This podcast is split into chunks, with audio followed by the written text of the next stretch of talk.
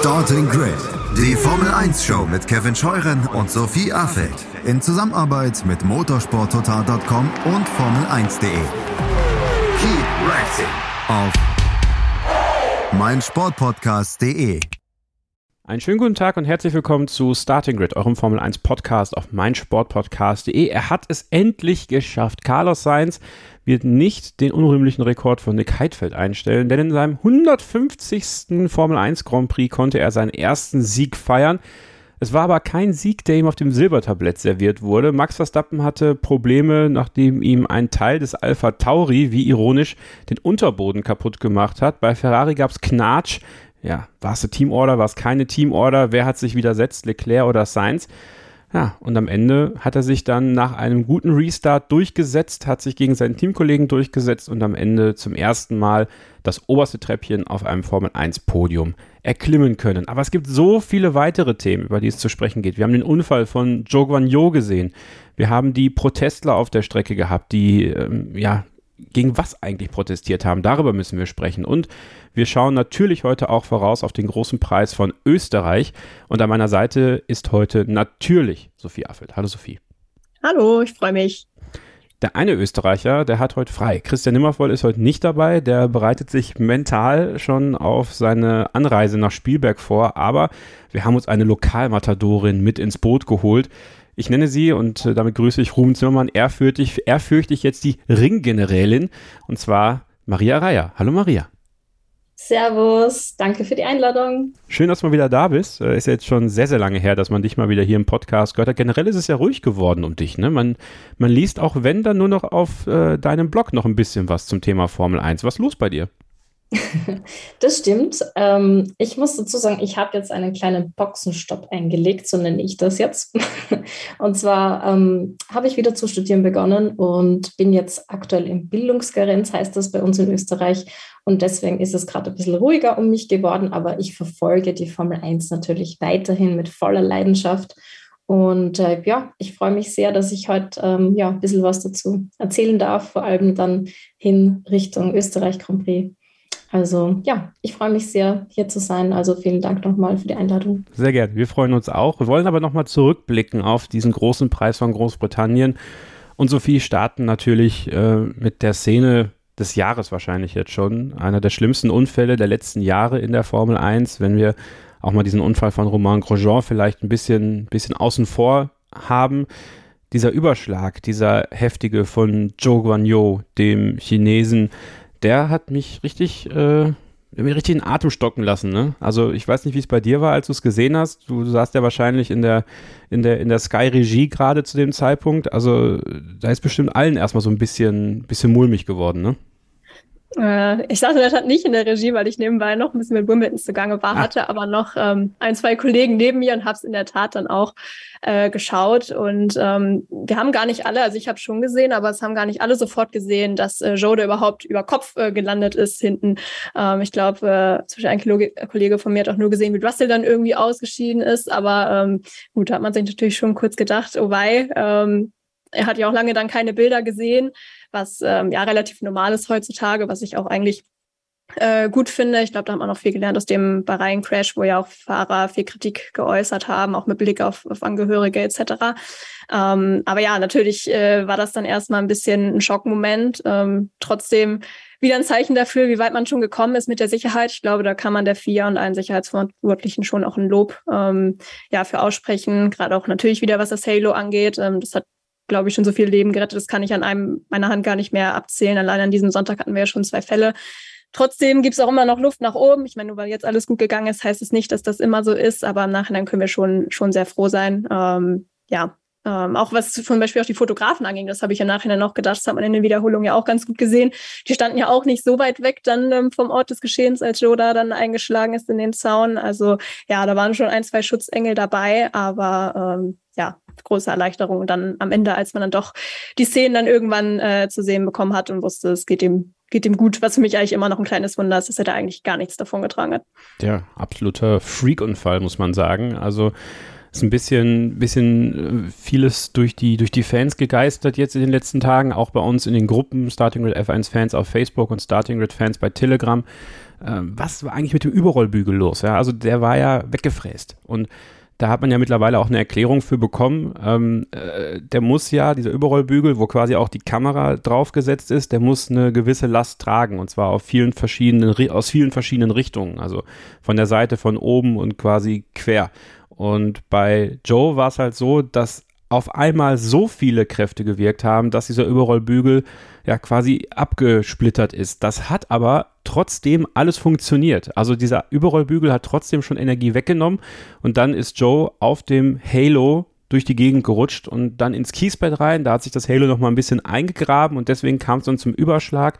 Ja, und verrückt, dass er dann genau hinter die Reifenstapel fällt, wo eine kleine Lücke ist. Und genau da lag er dann drin und es ist eigentlich, ist eigentlich verrückt. Da kam wieder alles zusammen, aber alle Sicherheitsmechanismen haben funktioniert, obwohl man, denke ich, bei der FIA zum Thema Überrollbügel nochmal ein bisschen nachbessern muss. Also, dass der dann so komplett weg ist wie, wie die Nase der, des Sphinx in Ägypten, also das als Obelix sich dran gehängt hat, das darf so nicht sein. Und da muss man halt äh, vielleicht dann doch nochmal schauen, was man da macht. Das Halo, das hast du angesprochen, Sophie, hat man eine Liste zusammengesucht ähm, von Unfällen, bei denen das Halo bereits ja, Leben gerettet hat. Das fing 2018 an bei Charles Leclerc in Belgien, wo Fernando Alonso über seinen Kopf hinweggeflogen ist. Dann in Spanien in der Formel 2, Makino.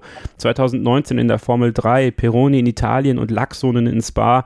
2019 in der Formel 2, Sean Gilal, ähm, der Trümmerteile von dem Uber-Korea-Unfall abbekommen hat. 2020 in Imola, Valtteri Bottas, ähm, kann man auch sagen, das war schon auch sehr, sehr nah am Kopf. 2020 Romain Grosjean in Bahrain, natürlich. 2021 ähm, Verstappen in Silverstone, auch da, ähm, da ist der Reifen nicht auf seinen Kopf gekommen, da ist, sind halt auch Teile in Richtung seines Kopfes geflogen, als er in die Reifenstapel geflogen ist. Dann Hamilton im Monza, die Situation mit Verstappen haben wir noch in Erinnerung und dann an diesem Wochenende allein in der Formel 2 Roy Nissani und eben Joe Guanyo in der Formel 1. Maria, erinnerst du dich noch an die Zeit, als man äh, ja, sich geärgert hat, dass da jetzt so ein Cockpit-Schutz draufkommt und man dachte so, boah, was ist das denn für ein hässliches Scheißding? Und, und jetzt ist diese Liste an, an Menschen, die dieses System, dieser, dieser Ring um den Kopf das Leben gerettet hat. Also es war wahrscheinlich eine der besten, ja, ähm, Erfindungen, die man für die Formel 1 im, im letzten Jahrzehnt eingeführt hat. Absolut. Also ich, ich muss jetzt gerade schmunzeln, weil ich kann mich noch gut erinnern, ich habe, glaube ich, unzählige Artikel darüber verfasst, wer welcher Fahrer nicht aller gegen Halo ist. Und das ist ja alles so hässlich und schaut aus wie ein Flipflop und was weiß ich was alles, was da kam. Im Endeffekt müssen wir uns eigentlich bei Jean Todt bedanken, der da ziemlich hartnäckig geblieben ist und ähm, das eingeführt hat als Vier-Präsident damals noch. Und ich würde es sogar vergleichen mit der besten Sicherheitsinnovation. Ähm, Generation seit dem Handsystem. Ähm, weil, wie, wie du die Liste vorgelesen hast, es ist eigentlich unglaublich, wenn man sich in Erinnerung ruft, Grosjean, der Unfall damals in Bahrain, also wir wissen alle, wenn das Halo da nicht gewesen wäre, ähm, ja, was mit Grosjean passiert wäre. Oder auch Lewis Hamilton in, in Monza. Also wir haben alle den Abdruck von Verstappens Reifen aus seinem Helm dann gesehen. Also es ist schon wirklich, ähm, ja, ich würde sagen, nicht mehr wegzudenken aus der Formel 1. Und ich glaube, jetzt können auch wirklich die letzten Kritiker einpacken, weil ähm, ja, ohne das Halo, glaube ich, wäre auch ähm, Schuh da nicht ganz so glimpflich rausgekommen. Ich bin wirklich ähm, ja, sehr, sehr glücklich, dass da nichts passiert ist. Ich muss auch sagen, ich war komplett schockiert. Ich habe nämlich ähm, gleich am Start so im Hintergrund irgendein Auto so upside down sliden gesehen und haben mir schon gedacht, oh mein Gott, was ist da denn passiert? Und ähm, auf Twitter ist ja so ein Foto rumgegeistert, wo dann, wo man sieht auf dem Asphalt so äh, Schlieren von dem ja. Halo, wo das entlang geschlittert ist. Also es ist schon äh, heftig, was das aushält. Also da kann man wirklich nur sagen, Gott sei Dank ähm, ist da nichts passiert und Gott sei Dank gibt es das Halo ja, hat auf einen bleibenden Eindruck auf der Strecke hinterlassen, tatsächlich. Also ähm, irre. Also äh, es gibt halt so Momente, und das ist ja jetzt schon 2020, war es ja Bahrain mit Grosjean und jetzt das, da, da wird einem dann doch nochmal bewusst, wie gefährlich Motorsport ist, auch für die Zuschauer. Ja, also da mhm. ist einem auch erstmal aufgefallen, wie nah die Leute in Silverstone eigentlich an der Strecke sind, also an den Streckenabsperrungen. Das ist ja an ganz an vielen Strecken gar nicht so der Fall, dass du so nah dran bist und da kann man auch echt froh sein, dass der jetzt nicht mit noch mehr Geschwindigkeit da reingeflogen ist, weil wenn er dann durch den Fangzaun gegangen wäre, zum Beispiel, das hätte ja durchaus passieren können, es wurde ja dann doch ein bisschen Energie auch abgefangen durch den Reifenstapel und durch das Kiesbett, dann, mein Gott, also können, können sich viele glücklich schätzen, dass da nicht mehr passiert ist, vor allem Joe selber.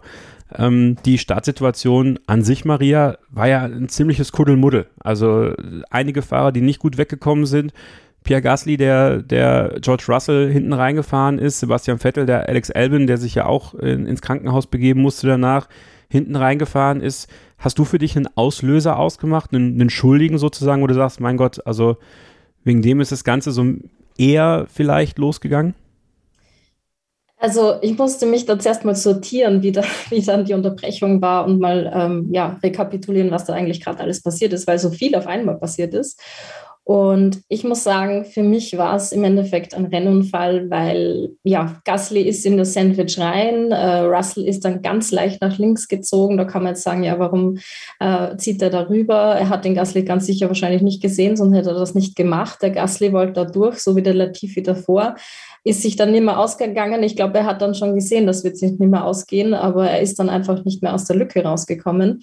Ja, und dann hat es eh schon geknallt. Also ich glaube, in so einer Situation, in so wenigen Millisekunden, wie das da abläuft, da kann man eigentlich ähm, ja, vieles falsch machen, aber nicht mehr wirklich reagieren, wenn es dann zu spät ist. Und ähm, ich muss sagen, ich, ich, ich würde da jetzt niemandem irgendwie die Schuld geben oder irgendwo den Auslöser suchen, weil im Endeffekt, das waren einfach Verkettung von unglücklichen Umständen. Ähm, mich hat der Unfall, muss ich sagen, auch ein bisschen erinnert damals an den Unfall von den zwei Ferraris in Singapur mit Max Verstappen. Die sind sich ja da auch in die, in die Kiste gefahren damals. Und ähm, ja, also ich würde jetzt da niemandem irgendwie die Schuld geben mögen. Ich, ich glaube, da ähm, ja, hat der Renngott einfach, Hunter hat das nicht so gut gemeint mit den Fahrern. Lass uns mal über die Reaktionen sprechen, Sophie, und zwar von George Russell zum Beispiel. Also der ähm, da stehen geblieben ist, äh, natürlich äh, in gewisser Weise auch unfreiwillig, aber trotzdem die Situation gesehen hat, direkt ausgestiegen ist aus dem Auto und Richtung Reifenstapel gerannt ist, auf dem Reifenstapel auch stand, versucht hat so ein bisschen zu organisieren, dass die, dass die Streckenposten, die Marshalls da irgendwie zu Joe Guanyo kommen. Also das sieht man auch selten. Also, dass, dass ein Fahrer dann aussteigt, weil im Endeffekt hat er sich damit ja sein Rennen auch äh, verbaut, weil wäre er im Auto sitzen geblieben, wäre er weitergefahren vielleicht, dann wäre noch in die Box gekommen. Also viel wäre, wäre am Ende konjunktiv. Aber ich muss wirklich sagen, das war eine richtig coole Aktion von ihm. Ja, also rein technisch konnte er natürlich jetzt nicht so viel leisten. Du hast ja gerade angesprochen, warum, aber trotzdem war halt einer der, der Männer des Tages, weil er eben sofort reagiert hat. Ähm, ich weiß nicht, vielleicht sehen das manche auch als selbstverständlich an, zumal er ja auch den Unfall vielleicht so ein bisschen mit ausgelöst hat, wobei ich da auch bei Maria wäre. Ähm, ich glaube, so richtig eindeutig kann man da jetzt keinen die, die Schuld äh, zuschreiben. Aber ich finde, man kann es trotzdem erwähnen und ich finde es auch gut, dass du es deswegen ansprichst. Und ähm, ich habe auch gelesen auf, auf Twitter, Callum Eilert, sein, sein britischer Landsmann, der ja gerade in der Indica genau. fährt, hat auch auf, der Twi ähm, auf Twitter nochmal erzählt, ähm, wie er sich früher mal äh, mit dem Kart überschlagen hat und George Russell da auch angehalten hat und das Kart von ihm runtergehoben hat. Also ähm, das steckt, glaube ich, schon auch in seinem Naturell drin. Ähm, ich finde, wir können an der Stelle vielleicht auch nochmal Alex Albin erwähnen, der, ich habe da jetzt auch nur die Onboard gesehen, aber oder beziehungsweise die, die Kamera von hinten, ähm, der ja scheinbar auch die Marshalls dann zu Joe geschickt hat, als die sich um ihn kümmern wollten. Also ähm, ja, starke Aktion von beiden, finde ich. Ähm, ja, für Russell war es natürlich sehr, sehr unglücklich, dass er dann das Rennen nicht mehr zu Ende bringen konnte, weil das Auto eben dann irgendwie weg war. Also das mit der Kommunikation vielleicht auch irgendwie ein bisschen was in die Hose gegangen, aber ähm, trotzdem stark von ihm. Er war ja auch relativ emotional im Interview, fand ich ähm, danach, was man gesehen hat. Aber ist ja auch klar, ähm, so ein Crash siehst du ja, ich meine, du kennst die Gefahren, aber trotzdem siehst du ja nicht alle Tage. Und ähm, ja, von daher, ja, fand ich das äh, auch sehr stark ihm. Dann ist natürlich noch die Frage, kann man an so einem Unfall irgendwas ändern? Also gibt es da, gibt es da Möglichkeiten, sowas zu, zu verhindern. Verhindern kann man das sicher nicht nie, weil Motorsport ist und bleibt gefährlich. Mir so ein bisschen Gedanken um das Kiesbett gemacht, Maria. Ich weiß nicht, ähm, wir hatten das letztes Jahr bei Max Verstappen in Silverstone ja auch. Da ist er ja quasi wie ein Stein auf dem Wasser geflitscht äh, über das Kiesbett und zwar dann mit, mit, mit Highspeed in die, in die Bande rein bei, bei Joe war es halt ähm, ein relativ schneller Ritt über den Asphalt und dann ging er halt ins Kies. Ja, das hat zwar ein bisschen was aufgefangen, aber das Kies hat auch dafür gesorgt, dass er eben äh, diesen Überschlag gemacht hat. Äh, sollte man da dann vielleicht für Formel 1 Rennen dann doch eher das Kies ja, weglassen, obwohl so viele natürlich lieber Kies wollen, aber manchmal habe ich das Gefühl, dass für diese schnellen Formel 1 Autos Kies bei solchen Unfällen fast noch gefährlicher werden könnte. Ja, es ist eine interessante Debatte. Ich muss auch sagen, ich bin da noch nicht ganz, ähm, ich habe meine Meinung da nicht noch ganz gefestigt, weil auf der einen Seite denke ich mir, wenn ich ähm, ins Kies komme, die, die Logik dahinter ist ja, dass mich das abbremst, dass ich dann, ähm, dass das Schlimmeres verhindert und ähm, vor allem für Motorradrennen natürlich entscheidend. Bei, dem, bei der Formel 1, wir haben jetzt gesehen, bei dem Schuhunfall eben, der ist da hochgeschleudert worden durch das Kiesbett erst. Ich habe mich auch erinnert an Alonso damals in Australien. Ich glaube, da war auch das Kiesbett. Ähm, nochmal mit dabei, also der, der Überschlag damals. Also da waren schon ein paar Szenen dabei, wo das Kiesbett auch nicht ganz so glücklich ausgesehen hat.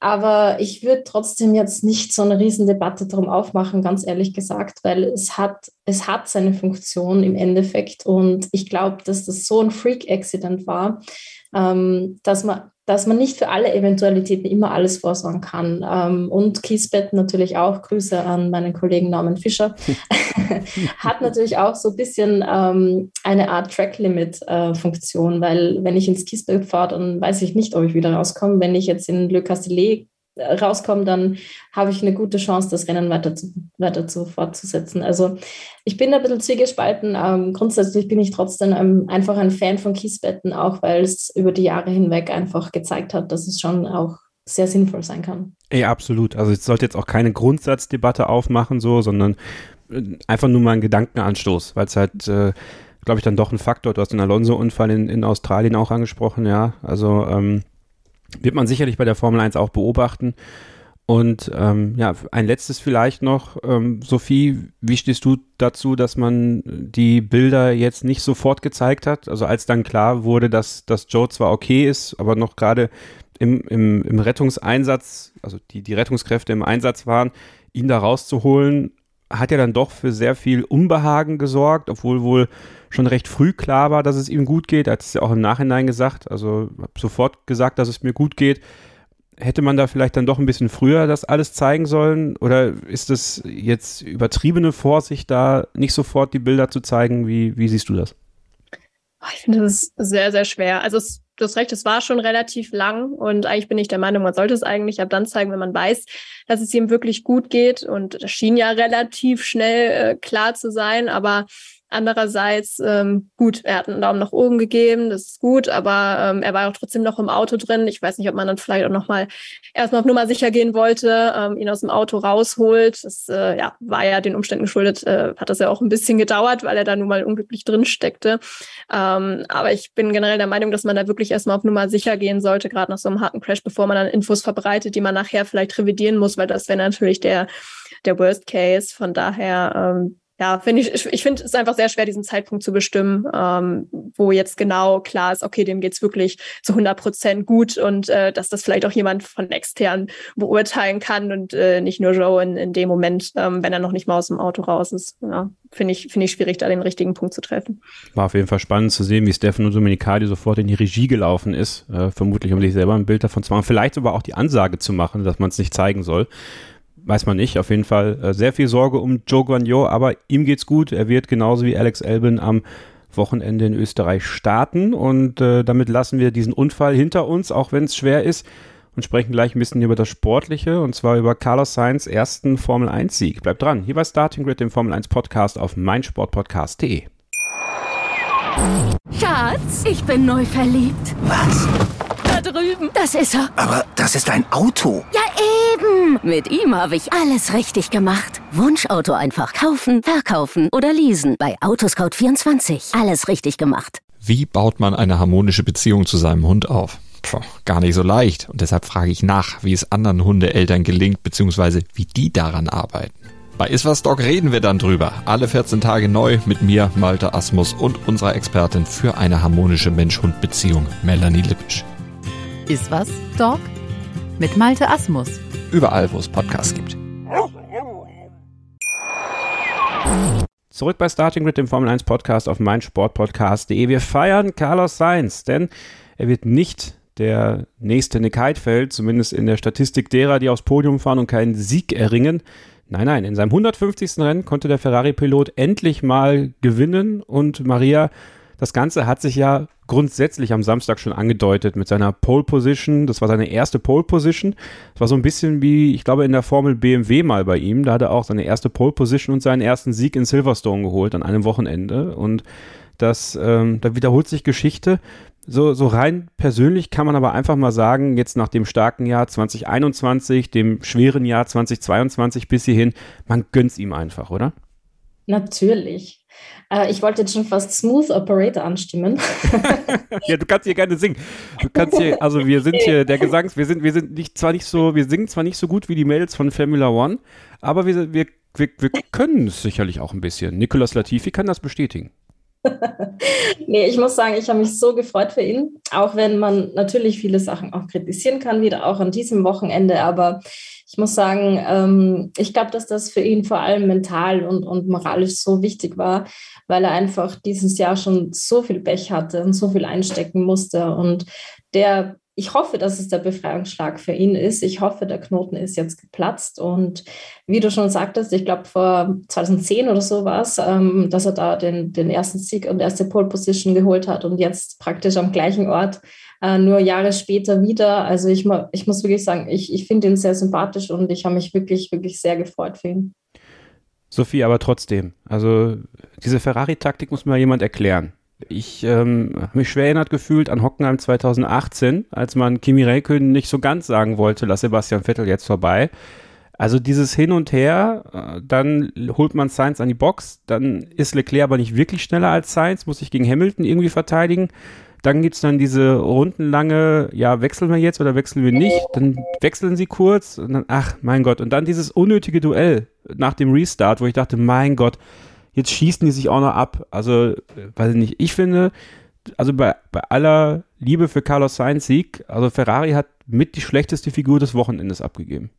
Ja, eigentlich im Grunde hat Ferrari ja Carlos Sainz den Sieg auch so ein bisschen geschenkt oder zumindest Charles Leclerc weggenommen, wenn man es so sieht. Ähm, ja, die Teamorder-Geschichte ist ja gerade schon angesprochen. Also ich fand diesen Ansatz von wegen hier, fahr die Zeit XY, wenn du es schaffst, dass du vorne bleiben, eigentlich gar nicht so schlecht. Psychologisch auch einfach gesehen, weil man dann schon ja auch gut begründen kann, wieso man tauscht und das Science dann vielleicht auch ein bisschen mehr akzeptiert und jetzt nicht so einstrengt in seiner Motivation vielleicht. Aber die Idee kam halt irgendwie zu spät und vor allem auch die Ausführung hat dann auch viel zu viel Zeit gekostet. Ähm, klar, Hamilton hat es dann gefreut, hat dann profitiert. Da konnte Ferrari echt noch vom Glück sagen, dass der ähm, ja diesen relativ schlechten Boxenstopp hatte. Aber an sich, ja, haben da einfach vorher die klaren Ansagen gefehlt. Ähm, das ist eben angesprochen, man hat es versucht, über den Boxenstopp zu regeln, aber dadurch ja die Entscheidung auch nur vertagt und nicht äh, erledigt. Und ja, also ich glaube, wenn man Leclerc am als Weltmeister haben will, dann hätte man gestern eine andere Entscheidung treffen müssen. Das gilt ja nicht nur für die Teamorder, sondern auch äh, für das Safety Car am Ende, ähm, ja, wo sie ja auch wieder äh, Mist gebaut haben. Das kann man, glaube ich, so, so sagen. Und ich habe das Gefühl, wir wiederholen uns da jede Woche, aber es ist, äh, passiert halt auch jede Woche irgendwie, irgendwie wieder was. Und ich glaube, man tut sich da auch keinen Gefallen mit, das in der oder diese Fehler dann in der Öffentlichkeit danach auch noch ja weiter so stumpf zu verteidigen, wenn es wirklich jede Woche passiert. Also ähm, ja, finde ich sehr sehr schwer. Ähm, Binotto, ich habe heute Morgen den F1 Nation Podcast noch gehört er hat auch gesagt, eigentlich ist es die beste Situation, wenn man einen Fahrer hat, der gewinnen kann, wenn der andere es nicht kann. Hm. Aber theoretisch hätte ja Leclerc gewinnen können. Also die Aussage fand ich ein bisschen äh, ironisch in, in dem Sinne. Aber ähm, ja, also die haben sich mal wieder äh, selbst verbaut, muss man sagen. Auch wenn am Ende auf dem Papier ein Ferrari-Sieg dasteht, aber trotzdem glaube ich nicht, dass äh, die jetzt wirklich äh, zufrieden aus dem Wochenende gehen können, abgesehen von Carlos Sainz kann natürlich auch nicht Max Verstappen, Maria, ne? Weil äh, es gab da ja die Situation, dass es die rote Flagge gab aufgrund des Unfalls von Joe und, und Alban. Und ähm, dann war halt Pause, ziemlich lange sogar. Und dann ging es halt darum, wie wird man jetzt im stehenden Restart starten? Und alle dachten jetzt, okay, sind alle durch. Also deswegen machen wir die Reihenfolge, wie sie quasi am Ende dieser Runde gewesen wäre. Dann wäre Max Verstappen auf 1 gewesen, denn der hat den Start gewonnen gegen Carlos Sainz. Äh, äh. Man hat sich entschieden, die Startreihenfolge vom Samstag zu nehmen und das hat natürlich äh, einen Blick ins Reglement also musste man dann einfach mal machen und da stand dann aber auch eigentlich drin, ja, normalerweise wird es bei der letztgewerteten Runde genommen. Man hat sich dann aber darauf berufen, dass nicht alle Autos die zweite Safety-Car-Linie überfahren haben. Fragt man sich natürlich, okay, welche Autos nehmen sie dann da mit rein? Einen humpelnden Tsunoda zum Beispiel, der ja auch noch irgendwie zurückgefahren ist, oder einen, einen angebrochenen Ocon, der ja die Reifenaufhängung kaputt hatte. Also das war ganz, ganz komisch und das hat mich auch ein bisschen gewundert, Maria, dass da Red Bull nicht vehement dagegen vorgegangen ist, weil diesen Vorteil, den hätte Max Verstappen ja durchaus gut gebrauchen können, in dem Moment von der Pole zu starten, da beim zweiten Mal. Hast du dich da gewundert, dass sie das so gemacht haben, wie sie es gemacht haben? Oder warst du genauso verwirrt wie ich? Ich muss gestehen, ich war komplett verwirrt. Äh, ich, ich, also wir kennen ja die Regelauslegung ist ja manchmal also sehr dehnbar in der Formel 1, das Papier. Ähm, und ich muss sagen, ich war komplett verwirrt. Ich habe nicht verstanden, warum jetzt eigentlich wieder Science auf der Pole steht. Ich habe mir dann gedacht, okay, ähm, nachdem die ja irgendwie dann gleich abgewunken haben, gleich rot gemacht haben, war es vielleicht so, dass die die Runde noch nicht zu Ende gefahren haben und dann nimmt man halt einfach nochmal so den Starting Grid her. Aber ich war auch ziemlich verwirrt. Ich glaube, das ist auch so ein bisschen das Grundproblem der Formel 1 generell, dass es halt so viele Regeln gibt und ähm, die kennen nur die, die schlausten Köpfe in der FIA und dann wird halt was entschieden. Ähm, am Ende muss man aber auch sagen, ganz ehrlich, es hat jetzt für den Rennausgang jetzt nicht wahnsinnig viel Unterschied gemacht. Ähm, natürlich, Verstappen hat sich, glaube ich, am Anfang schon geärgert, aber im Endeffekt weiß, wissen wir ja, dass Verstappen dann den Schaden hatte. Also von dem her, ähm, ich habe auch noch Helmut Marko jetzt im Ohr, der ja gestern ähm, bei Sport und Talk im Hangar 7 war und der hat dann auch gesagt, ja gut, okay, wir haben da jetzt gar nicht so protestieren wollen dagegen. Die vier war ja eh mit dem Unfall und so weiter beschäftigt, also haben wir sie in Ruhe gelassen, so ungefähr. Ähm, also von dem her, ja, im Endeffekt ist es eine kleine Fußnote dieses Rennens, aber es war schon ziemlich kurios, muss man sagen. Ja, aber noch weitere wurden ja aufgemacht, Sophie, äh, bei verschiedenen Duellen, die die Herren Verstappen und Perez so hatten, äh, verteilt über das ganze Rennen. Also sagen wir mal so, Verstappen war schon teilweise hart unterwegs gegen Fahrer wie Lewis Hamilton, gegen äh, Mick Schumacher in der letzten Runde auch. Also das war, also uff, kann man darüber diskutieren, ob das Forcing Another Car auf Track gewesen wäre. Und Sergio Perez, der gleich mal ein Überholmanöver mit allen vier Reifen von der Strecke weggemacht hat, der zwar keinen nachhaltigen Vorteil dadurch hatte, weil er die Position dann auch danach noch äh, ja quasi hergegeben hat, aber nichtsdestotrotz fand ich irgendwie ja, einerseits hat man bei den Duellen sehr viele Augen mal zugedrückt, also they went car racing, würde Michael Masi sagen. Ähm, aber andererseits denke ich mir dann so, so kriegst du halt einfach auch keine Konstanz rein in der Art und Weise, wie du, wie du mit solchen Sachen umgehst. Also ich fand es schon teilweise sehr befremdlich wieder am Sonntag. Ja, muss ich auch sagen. Also die Strafen sind momentan wirklich nicht so richtig äh, konsistent. Ich fand gerade so Perez, äh, den Fall, den du gerade angesprochen hast, wo er Leclerc ja auch außerhalb der Strecke überholt hat, war ja eigentlich schon relativ eindeutig. Ähm, klar, jetzt kann man sagen, gerade in der Kurve, wo Leclerc dann eben auch ausweichen musste, da, da hat er jetzt nicht viel verloren, äh, einfach weil da auch kein Kiesbett war. Ähm, ich weiß nicht, das ist zwar an sich für die Regel egal, aber vielleicht ähm, weiß ich nicht, haben die Stewards das vielleicht auch noch bei ihrer Entscheidung mit einbezogen. Ähm, aber auch zum Beispiel, dass Verstappen gegen, gegen Mick äh, Schumacher dann gar nicht untersucht wurde. Also ich fand zu, zu Beginn der Saison klang das einfach ein bisschen anders, was die Regeldurchsetzung ähm, angeht, wo ja echt noch gesagt wurde, okay, wenn, wenn du so und so vorne bist, dann äh, gehört die Kurve dir etc. Davon äh, merke ich jetzt gerade auch generell nicht mehr so viel, auch was Abstand halten angeht. Ähm, ja, ähm, das ist, äh, ich glaube, in dem konkreten Fall jetzt, was, was die Situation am Ende anging, äh, anging mit diesem Dreikampf, natürlich wäre da für das Racing eine Strafe extrem schade gewesen und wäre wahrscheinlich auch nicht gut für das Entertainment. Aber vom Regelbuch her hätte man es, glaube ich, vertreten können. Ähm, auch Fernando Alonso hat ja am Ende sich, glaube ich, im Interview noch beschwert, ähm, dass zum Beispiel auch, ähm, ich glaube, Leclerc keine, keine Strafe bekommen hat oder nicht untersucht wurde, weil der wohl auch relativ oft auf der Geraden die Richtung gewechselt hat vor, vor Lewis Hamilton. Ähm, gut, ist auch Fernando Alonso, da ist auch ein bisschen Politik sicherlich dabei, gerade er, der ja auch dafür schon das ein oder andere Mal bestraft wurde. Aber ähm, ja, so richtig äh, einheitlich äh, sieht man gerade nichts und das macht es natürlich auch für die, ähm, für die Zukunft auch wieder schwerer, dann das klar zu argumentieren. Tja, also halten wir fest, da wird Rennleiter Nils Wittig oder Eduardo Freitag, wer auch immer gerade mal da ist, wird ja auch nicht so wirklich öffentlich gemacht wird teilweise. Das finde ich übrigens auch nochmal nach wie vor so ein Ding. Das könnte man einfach transparenter machen. Also wer ist Renndirektor an diesem Wochenende, wer sind die Stewards, auch wenn das eher so Randinformationen sind, aber im Boxen werden auch die Schiedsrichter bekannt gegeben, im Fußball auch. Ja, da wissen wir auch, wer Schiedsrichter ist. Also ich würde mir da wünschen, dass man da zumindest mal für die, auch für die TV-Zuschauer mal so eine Einblendung macht. Wer ist denn da heute da? Einfach, damit man Bescheid weiß. Das Racing war aber herausragend gut, Maria. Also gerade diese Phase, wo wir mit den Fahrern Alonso, Perez, Hamilton, Leclerc und noch ein Stück weiter hinten Lando Norris vielleicht auch noch mit einbezogen. Echt über mehrere Runden, mehrere Kurven knallhartes Racing hatten, was zwar eng, aber fair war. Dann hatten wir die, den Fall, dass Leclerc außen in Stowe an Lewis Hamilton vorbeigegangen ist. Außen, ja. Wir erinnern uns an 2021, als das nicht funktioniert hat mit Verstappen und Hamilton. Also richtig, richtig gut. Und da muss man wirklich mal sagen, diese Regeländerung, also die aerodynamische Regeländerung, dass die Autos jetzt länger und intensiver hintereinander herfahren können, das hat sich schon in mehreren Rennen dieses Jahr bezahlt gemacht, aber ich finde jetzt am Sonntag in, in Silverstone noch mal mehr. Das war richtig geil. Ja, also ich muss auch sagen, wirklich mega gut. Ähm, das ist eigentlich für mich der Grund, warum ich solche Rennen schaue. Ich will solches Racing sehen, ich will Rad- an Rad-Duelle sehen und das ist wirklich Formel 1 vom Feinsten gewesen. Ich muss auch sagen, das Hamilton-Überholmanöver gegen Leclerc und Perez, das fand ich auch ziemlich geil, muss ich sagen. Mhm. Und mhm. ja, einfach generell, also so diese, diese, diese engen, engen Duelle äh, da hinter, hinter der Spitze, das war schon, das war schon vom, vom Feinsten. Also ich war, ich war, ich hatte ein bisschen Gänsehaut, muss ich sagen. Und ja, das ist ja eigentlich das, was wir alle sehen wollen. Wir wollen faires Racing sehen, aber dafür trotzdem sehr enges Racing.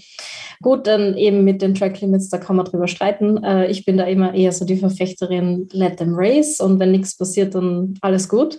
Ähm, aber war schon, war schon echt geil und ähm, mehr davon. Und auch natürlich die Regeländerungen haben natürlich das Ganze auf ein nächstes Level gehoben. Man hat es ja schon in anderen Rennen auch gesehen in diesem Jahr. Man kann jetzt viel enger äh, hinterherfahren und das hilft uns natürlich auch in den ganzen Duellen und das macht es einfach viel spannender und ich glaube, ähm, jedes Racing-Herz hat ein bisschen höher geschlagen in den letzten Runden. Jetzt werden einige von euch zu Hause oder wo auch immer gerade unterwegs seid und uns hört. Vielen Dank, dass ihr uns hört, dass ihr uns Woche für Woche unterstützt mit eurem Download. Wenn ihr möchtet, gerne auch mal eine Bewertung bei Apple Podcasts oder Spotify da lassen, freuen wir uns sehr drüber. Ähm, Maria, mich hat persönlich sehr gefreut, dass Lewis Hamilton mal wieder weiter vorne wirklich mitfighten konnte. Ich weiß nicht, also ne, man kann zu Lewis Hamilton stehen, wie man will, man kann seine Art mögen oder eben nicht. Ich finde einfach, das ist einer der Fahrer, der gehört einfach da vorne auch mit dazu und das war total schön zu sehen, dass er sich da mit Leclerc und Alonso und Perez es ordentlich gibt und auch mithalten kann. Also mir persönlich hat er da vorne in diesen, in diesen Kämpfen um die Spitze auch ein bisschen gefehlt. Ja, also auf jeden Fall. Ich muss auch sagen, ähm, ich habe schon erwartet, dass er in Silverstone natürlich besonders äh, gut sein wird und, und so das letzte Zehntel noch raufpacken wird, einfach weil es sein Heimrennen ist. Ich glaube, er war extra motiviert, wollte eine gute Show liefern und ich muss auch sagen, wie Ferrari sich da nicht ganz einig war vorne, habe ich schon gedacht, wenn der jetzt das Rennen gewinnt, dann ja, die, die reißen die, die Hütte hier nieder. Also das war schon, das war schon ganz groß. Und ich muss auch sagen, man merkt so in den letzten Rennen, er hat die Freude wieder gewonnen und ich finde, es geht schon was voran. Ich glaube, das Momentum ist gerade auch in der Mercedes-Garage ein bisschen mehr auf seiner Seite gerade. Ich finde es auch total faszinierend, Sophie. Äh, dieser Unterboden vom Mercedes, ne, der wirkt jetzt einfach wie so ein Rochen. Also es ist wirklich wie so ein Rochen, der ist wirklich so flach auf dem Boden.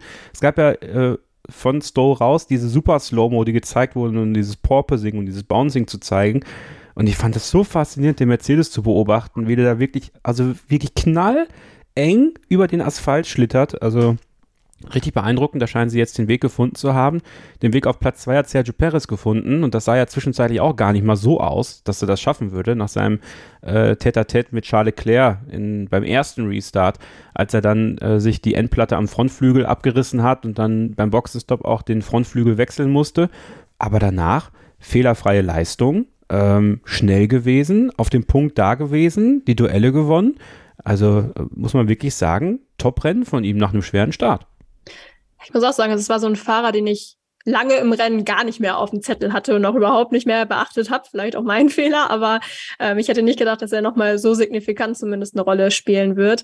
Gut, was man vielleicht sagen kann, äh, ich glaube, der Start äh, war nicht so super gut. Ich meine, da hat er zwei Positionen verloren, hat er nochmal eine äh, zweite Chance bekommen, natürlich durch den Joe-Crash.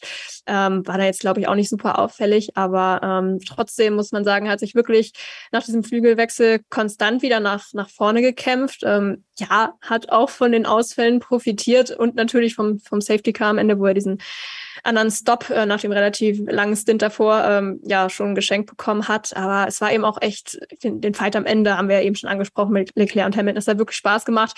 Ähm, er hatte auch gute Voraussetzungen für den Restart natürlich. Die Reifen waren sofort da. Der Red Bull ist eh das schnellste Auto gewesen und äh, er hat es aber dann auch genutzt, ähm, konnte dann Hamilton ja auch relativ schnell überholen. Und ähm, ja, ich glaube, am Ende kann man ihm echt nicht viel vorwerfen. Gut, vielleicht am Samstag im Qualifying kann man sagen, Platz vier ja, ist noch im Rahmen dessen, was er erreichen muss, aber vielleicht äh, wäre da der ein oder andere Platz weiter oben auch nicht schlecht. Aber am Ende hat er dann doch gut äh, die Kohlen für Red Bull aus dem, aus dem Feuer geholt, ähm, gerade bei einem Rennen, wo Max Verstappen ja unverschuldet dann leider äh, keine große Rolle gespielt hat. Also ähm, ich finde den, den Driver of the Day-Titel, den hat er sich schon auch verdient dieses Mal.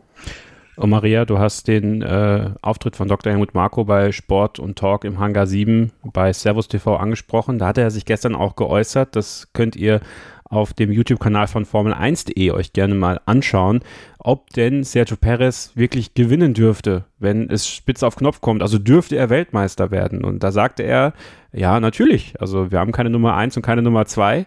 Und äh, er muss einfach schneller sein als Max, wenn er Weltmeister werden will. Ähm, erstmal, du verfolgst ja Dr. Marco auch regelmäßig aufgrund deiner, deiner Herkunft und äh, wo du wohnst. Glaubst du ihm das wirklich? Also ich weiß ja nicht. Ich kann mir das einfach nicht vorstellen, dass wenn es drauf ankäme, sie wirklich beide fighten dürften, wie sie wollten um die Weltmeisterschaft. Ich sehe das nicht. Ja, ich musste ein bisschen schmunzeln, als er das gesagt hat. Ähm, man muss auch dazu sagen, er hatte auch ein leichtes Schmunzeln auf den Lippen, denn er hatte ja gesagt, ja, also Problem ist es eigentlich keines, aber er muss natürlich am Max vorbei und das ist dann das Problem. also ich glaube, intern weiß man bei Red Bull schon sehr genau, wie die Hierarchie aussieht. Ähm, für mich ist eindeutig klar von außen ersichtlich, dass Verstappen die Nummer eins ist. Er hat es ja sogar im Auto. Also wenn, wenn Spitz auf Knopf steht, dann wird man alles für Max tun. Aber natürlich, mit Perez hat man jetzt endlich mal eine Nummer zwei, ich sage es jetzt in Anführungszeichen, ähm, die die Rennen gewinnen kann, die, die auch im, im Qualifying nicht ganz so weit abfällt. Also die da ist, wenn Max mal eben wie auch am Sonntag ähm, nicht ganz so konkurrenzfähig ist, jetzt ähm, wegen dem Schaden zum Beispiel. Also ich muss sagen, ich, ich fand das Rennen auch von Perez, ich, mir ging es so ähnlich wie Sophie, ehrlich gesagt. Also ich habe den Perez dann auch irgendwie komplett vom Schirm verloren. Und erst dann am Ende dachte ich mir so, wo kam der denn jetzt eigentlich gerade her? Ähm, fand ich aber auch richtig starkes Rennen von ihm und er zeigt einfach immer mehr seine Qualitäten im Rennen vor allem. Und ich muss auch sagen, ähm, ich glaube, Red Bull könnte sich gar keine bessere Paarung wünschen, weil wenn der eine mal patzt, ist der andere da. Aber nicht so wie bei Ferrari, wo man sich nicht ganz einig ist über den Status, ist es bei Red Bull dann intern, glaube ich, schon relativ klar, wer da die Nummer eins ist. Sehr schön zusammengefasst. Wir machen eine kurze Pause und dann sprechen wir mal über ein paar Gewinner und Verlierer dieses großen Preises von Großbritannien. Da sind natürlich auch unsere beiden deutschen Fahrer dabei. Aber es gibt auch australische Sorgenkinder, die immer mehr Sorgen machen und wo man sich wirklich fragt, wie kann es denn da noch weitergehen bei McLaren für Daniel Ricciardo? Bleibt also dran, hier bei Starting Grid, dem Formel 1 Podcast auf meinsportpodcast.de. Schatz, ich bin neu verliebt. Was? Drüben. Das ist er. Aber das ist ein Auto. Ja, eben. Mit ihm habe ich alles richtig gemacht. Wunschauto einfach kaufen, verkaufen oder leasen. Bei Autoscout24. Alles richtig gemacht. Ihr hört Starting Grid, den Formel 1 Podcast auf meinsportpodcast.de. Ich weiß nicht, wie es euch ging am Sonntag, aber als ich weiß gar nicht mehr genau, wie der, wie der äh, sympathische Sänger hieß, der diese britische Nationalhymne so verhunzt hat. Ich habe also, ich musste, ich habe mich, also ich habe George Russell gefühlt der so ein bisschen anfangen musste zu lachen fast, als er, die, als er diese Interpretation von God Save the Queen gehört hat. Aber gut, die Formel 1 geht neue Wege, aber äh, viele hatten ihren Spaß auf jeden Fall. Auch, ich glaube, Dominikali hat auch ein bisschen gelächelt. Ähm, Sei es drum, wir machen die Rückschau auf dieses Rennen in Silverstone. Ich bin Kevin Scheuren, an meiner Seite Sophie Affelt und vom Motorsport Network Germany Maria Reier. Und ähm, wenn wir über Gewinner sprechen vom Wochenende, da kommen wir an Mick Schumacher ja nun wirklich gar nicht vorbei. Nachdem es am Samstag mit der schiefen Lenkstange ins Qualifying ging und es überhaupt nicht so aussah, dass er irgendwelche Punkte mitnehmen würde, außer Erfahrungspunkte für sein Konto, war es dann doch so, wie er es in Baku gesagt hat, glaube ich, war es. Es müssen einfach drei, vier ausscheiden, den Rest überhole ich und dann bin ich in den Punkten. So, und das hat er in Silverstone tatsächlich geschafft. Er profitierte natürlich extrem davon, dass alleine sechs Fahrer ausgeschieden sind und der Haas dann doch ganz gut funktioniert hat. Sein Teamkollege Kevin Magnussen ja auf 10 ins Ziel gekommen. Große Freude bei Familie Schumacher, Gina am Funk, Corinna am Funk. Es gab die Champagnerdusche für Peter Hardenacke, Timo Glock und Mick Schumacher bei den Kollegen von Sky.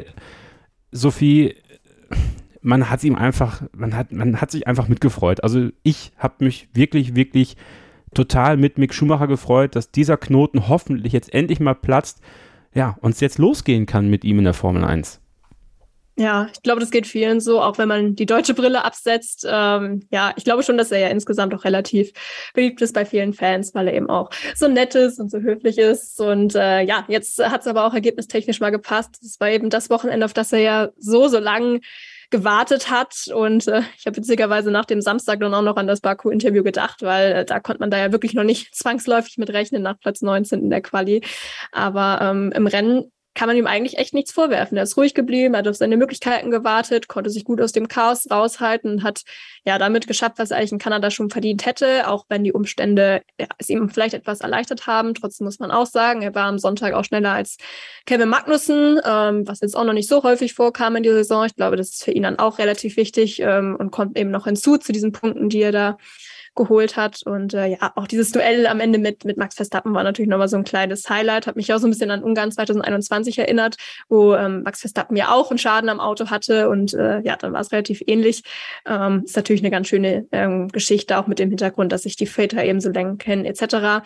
Ich bin trotzdem froh, dass es gut gegangen ist, weil er ja schon relativ in der Offensive war da und ich kurz gedacht habe, oh Junge, lass es einfach gut sein, nimm die Punkte einfach, auch wenn das vielleicht gegen den Racer-Instinkt spricht. Aber ich glaube, da hat er vielleicht dann aus Miami auch ein bisschen gelernt und die Grenze eben nicht überschritten. Und äh, du hast ja auch gerade schon seine Schwester äh, angesprochen und auch die, das Teamradio von ihr und auch von Corinna. Das war natürlich äh, ja herzerwärmend, kann man sagen. Und ähm, auch die Szene mit Vettel nach dem Rennen, ähm, ja, das hat einem schon ein kleines äh, Lächeln aufs Gesicht gezaubert, muss man sagen. Und ähm, sie haben die Punkte wirklich gefeiert, als hätte er das Rennen gewonnen. Aber da sieht man vielleicht auch mal, was, was für eine Spannung wirklich abgefallen ist. Man hat das ja auch an George Russells Reaktion im letzten Jahr gesehen, äh, was, was Punkte bedeuten können, äh, wo er wirklich äh, Tränen vergossen hat, als er im Williams da welche geholt hat. Also ja, ähm, ich glaube, ein sehr, sehr schöner Tag für ihn. Ist natürlich auch toll, dass die Familie das mit ihm dann feiern konnte. Und vielleicht ist der Kopf ja jetzt wirklich ein bisschen, ein bisschen freier und ähm, ja, zumindest mit den Fragen äh, zu den Punkten wird er jetzt nicht mehr genervt, auch wenn das natürlich nicht heißt, dass nicht trotzdem weiter hingeschaut wird, wie er performen wird. Ähm, also es wäre, glaube ich, schon wichtig, dass er das auch weiter bestätigen kann, auch für ihn selbst. Aber ähm, ja, es hat endlich mal beides zusammengepasst, seine Leistung, die Teamleistung inklusive Zuverlässigkeit und eben auch die richtigen Umstände. Und ähm, ja, wenn sie das öfter noch so hinbekommen, dann könnte es vielleicht auch noch den einen oder anderen Punkt äh, mehr geben, könnte ich mir durchaus vorstellen. Noch ein Wort zu Günther Steiner, Sophie, der hat sich ja auch per Boxenfunk gemeldet bei Mick und sich bedankt und ähm, ja, schon fast, ich konnte Ton, den Tonfall nicht so ganz einordnen. Also er sagte, ja, jetzt geht's bergauf. So nach dem Motto, ähm, so jetzt lassen wir das hinter uns, was so passiert ist. Also es äh, klingt dann doch schon danach, dass es da im Team nicht, nicht ganz so harmonisch war, wie man, wie es sich gewünscht hat, vielleicht auch. Ähm, ja, ich fand, also klar, nach außen hat man es nicht so verkauft, als hätte es intern irgendwie Probleme gegeben, aber ganz ehrlich, bei den bei den Ergebnissen und äh, ja auch diesen ganzen Geschichten mit den Unfällen, die ja auch Kosten verursachen, wäre es vielleicht trotzdem bei mir auch nicht ganz harmonisch im, im Team intern äh, zugelaufen. Ich glaube, da kann man eigentlich nicht mal äh, großartig irgendwie im Vorwurf machen, auch wenn die Unterstützung und die Rückendeckung natürlich irgendwie irgendwie auch da bleiben muss. Aber ähm, ja, ich glaube, Günter Steiner war in der Tat auch einfach wirklich sehr, sehr erleichtert. Ich meine, auf ihn ist ja auch viel Kritik eingeprasselt. Ich glaube, er kann das an sich schon äh, ganz gut ab, würde ich mal behaupten. Aber ähm, ja, natürlich würde es auch ihn sehr freuen, wenn es jetzt wirklich mal einen Schritt äh, nach vorne geht äh, in alle Richtungen. Und äh, gerade die doppelten Punkte an dem Tag, äh, ja, haben ihn dann, glaube ich, auch ein bisschen ruhiger schlafen lassen. Sebastian Vettel, Maria, der konnte auch nicht damit rechnen, dass er Punkte holen würde in Silverstone. Er und sein Teamkollege Lance Stroll waren auch eher in den hinteren Gefilden zu finden am Samstag. Kam mit dem Aston Martin in, in diesen Mischbedingungen, Regenbedingungen gar nicht gut klar und hat sich auch geärgert, als er in Q1 ausgeschieden hat, ist nicht schon wieder, nicht schon wieder. Und äh, am Sonntag war dann ein ganz besonderer Tag für ihn. Nicht nur sein Geburtstag, nicht nur durfte er mit dem 92er Williams fahren von Nigel Mansell. Übrigens mit die tollsten Bilder, wie Nigel Mansell da auf dem Zaun hing und seinem Auto hinterher geguckt hat. Also da hat auch wirklich alles gepasst und dann noch das CO2-neutrale Benzin und eine gute Message für die Zukunft des Motorsports auch. Wenn es mit einem 92er Williams geht, dann wird es hoffentlich auch mit einem 2024er Formel 1 Auto gehen. Und ähm, was ich aber noch, also es war so mein Feel-Good-Moment, dieser Helm, den er am Sonntag hatte, ähm, gemalt von seinen Kindern. Und das war eine Überraschung von Jens Munser, der ihm äh, diesen Helm, der erst im Zollfest hing und dann ganz, ganz knapp erst am Sonntagmorgen dann Sebastian Vettel präsentiert werden konnte.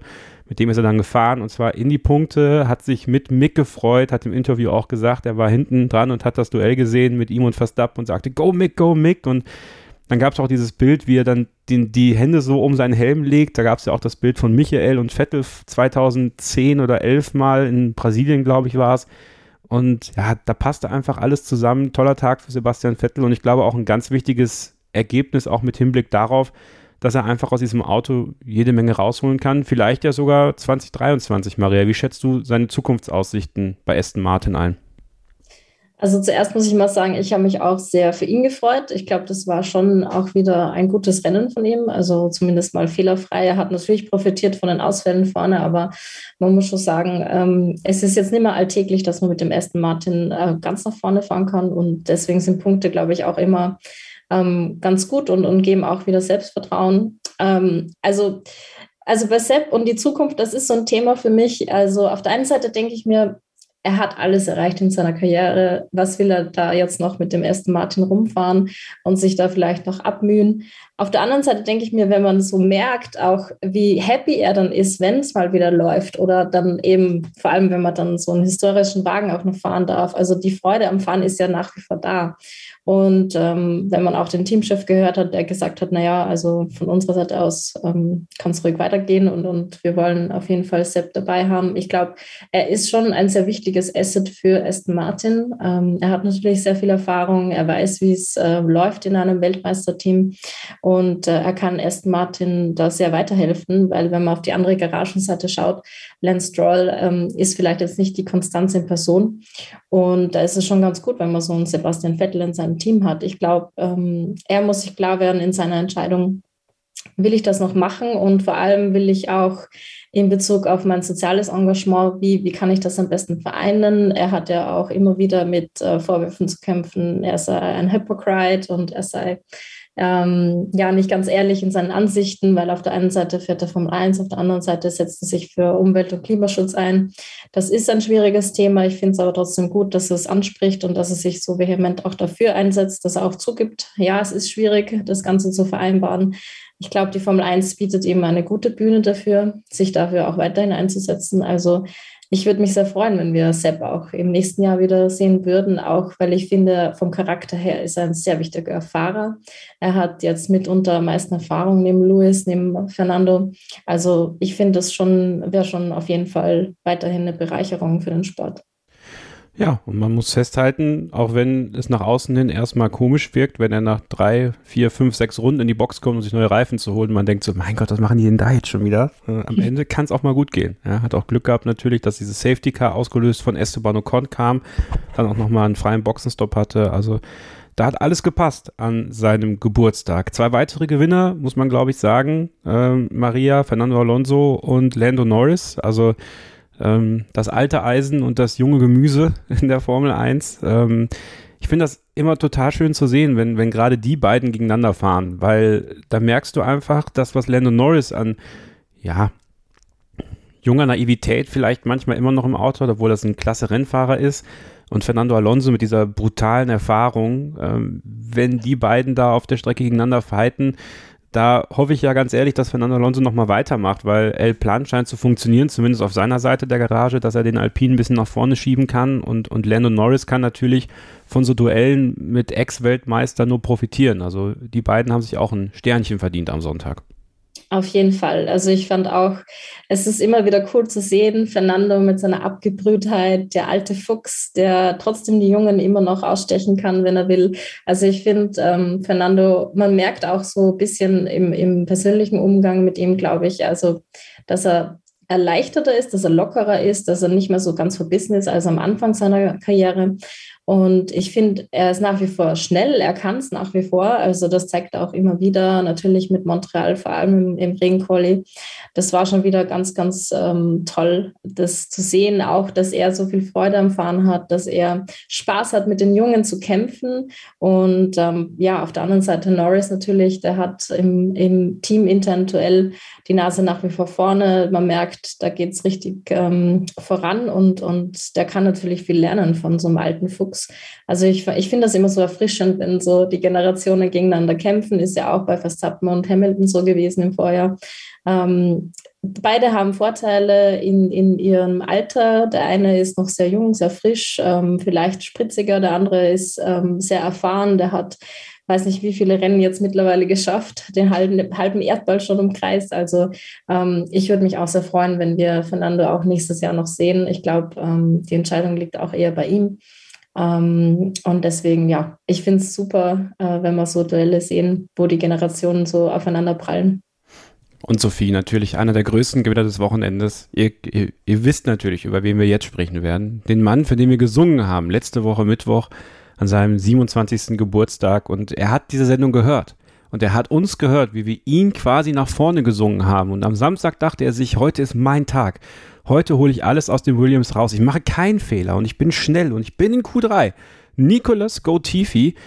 Leider hat es im Rennen nicht in die Punkte geschafft, aber ich finde, es gibt so Rennwochenenden und gerade bei so einem Qualifying wie am Samstag. Wir haben in Kanada haben wir noch so einen Mick Schumacher zum Beispiel gelobt und gesagt, mein Gott, guck mal, da sieht man ja, der verdient in der Formel 1 zu fahren. Wer unter den Bedingungen Platz 6 oder so erreicht, der, der, der ist richtig gut. Und ich finde, wenn du in diesen Bedingungen Q3 erreichst, egal wie, egal was, das musst du erstmal schaffen. Und deswegen auch mal an dieser Stelle Chapeau, Nicolas Latifi fand es auch sehr nett von ihm, dass er sich dann auf die Art und Weise bei uns bedankt hat für das ja. tolle Ständchen. Also ähm, danke, Nikolas, wenn du auch heute wieder zuhörst. Ähm, er spricht auch Deutsch. Er spricht, ja, er spricht auch Deutsch. Genau. Der Ständchen war ja auf Englisch, da äh, war das ja auch gar nicht relevant. Ähm, ich würde ja, sagen, also der hat verstanden, dass du Danke gesagt hast. Ja, thank ja. you, thank you. Ähm, Merci. Genau. ähm, zurück zum Thema. Also er war ja auch ohne Updates unterwegs. Kann man jetzt natürlich nicht so sagen, ob das überhaupt Auswirkungen hatte, weil ja, äh, Alex Albon war jetzt natürlich nicht so der beste Gradmesser, der ja selbst ein relativ kurzes äh, Wochenende hatte insgesamt. Aber ja, natürlich war es ein großer Erfolg mit dem Q3 am Samstag. Ja, die Umstände haben schon viel gesprochen. Er war zur richtigen Zeit draußen, er war im Feld an einer guten Position. Aber er hat die Runde eben auch hinbekommen, auch bevor dieser Regen äh, in Q2 eben auch stärker wurde. Andere haben das dann eben auch nicht geschafft. Und äh, ja. wobei man ja sagen muss, eigentlich hätte er ja sogar auf Pole fahren müssen, ja, nachdem das ja in allen drei Rahmenserien FahrerInnen gelungen ist, die mit Williams verbunden sind. Jamie Chadwick ja in der W-Series ist, Zach O'Sullivan in der Formel 3 und Logan Sargent in der Formel 2. Aber wir wollen ja nicht gleich übermütig werden. Ähm, ich fand auch im Rennen hat er eigentlich eine ganz gute Leistung gezeigt. Er hat zwei gute Starts hingelegt. Ähm, dann gut, irgendwann hat man ihn ein bisschen aus den Augen verloren, aber er hatte sich eigentlich relativ lang auch in den Punkterängen gehalten. Ich glaube, er meinte im Nachhinein, dass er auch irgendwie einen Schaden hatte am, am Unterboden. Ähm, ja, aber letztendlich ist es halt irgendwie auch der natürliche Lauf der Dinge, dass er dann im Rennen auch ein bisschen zurückfällt. Ist natürlich für ihn schade, dass er dann trotz der Ausfälle nicht die ersten Punkte der Saison holen konnte. Und ich befürchte, dass es jetzt auch eher ein äh, Ausrutscher, positiver Ausrutscher bleiben wird. Aber ich glaube, er hatte trotzdem Spaß, weil er eben auch das erste Mal in dieser Saison auch richtig kämpfen konnte im Feld und nicht nur hinterherfahren musste, um auf blaue Flaggen zu warten. Und da wir auch alle, äh, ja, die Vermutung haben, dass seine Formel-1-Karriere sich gegebenenfalls bald dem Ende neigt, äh, ja, war das ihn, für ihn auf jeden Fall nochmal ein schönes Erfolgserlebnis, glaube ich. So, jetzt haben wir viele Gewinner genannt, aber einen großen Verlierer, den müssen wir leider auch noch ansprechen, Maria, äh, nämlich Daniel Ricciardo.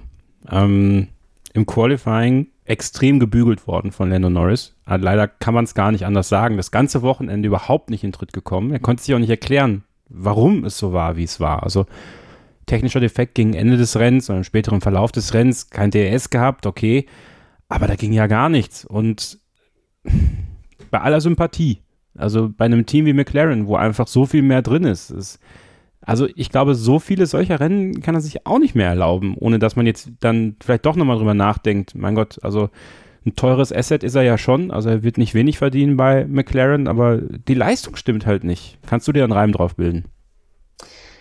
Es ist wirklich, ja, schwierig zu sagen. Ähm, ich, also man sieht ja an Lando Norris, was der McLaren im besten Fall kann. Ähm, und, und man sieht ja auch die Klassenunterschiede im, im Rennen. Also ich muss ganz ehrlich gestehen, ich habe gerade nachgedacht, ob ich den Danny Ricciardo eigentlich im Rennen mal gesehen habe.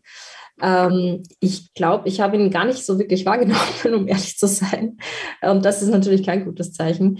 Ähm, da hat schon so ein bisschen eine Abwärtsspirale eingesetzt. Und natürlich, wir reden jetzt wieder mal drüber, ähm, wie lange fährt er noch bei McLaren oder hat er noch eine Zukunft dort? Also das sind ja keine positiven Nachrichten für ihn. Und die Diskussionen gibt es ja nicht erst seit Silverstone. Also da gibt es ja seit dem Zach Brown-Interview vor ein paar Wochen immer wieder Gerüchte. Und ich muss ehrlich sagen, ich würde es ähm, wahnsinnig schade finden, wenn er seinen Vertrag bei McLaren ähm, nicht ähm, zu Ende erfüllen könnte. Ähm, ich finde ihn einfach super sympathisch, aber natürlich hilft dir das auf der Rennstrecke null.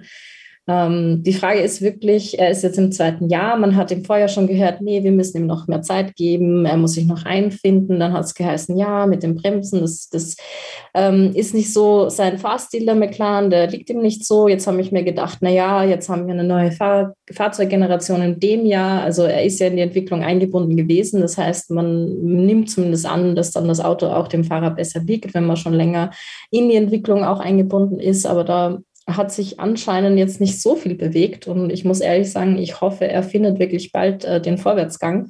Weil ja, also ein Danny Ricciardo, der da irgendwo außerhalb der Punkte herumkrebst, das will, glaube ich, niemand sehen.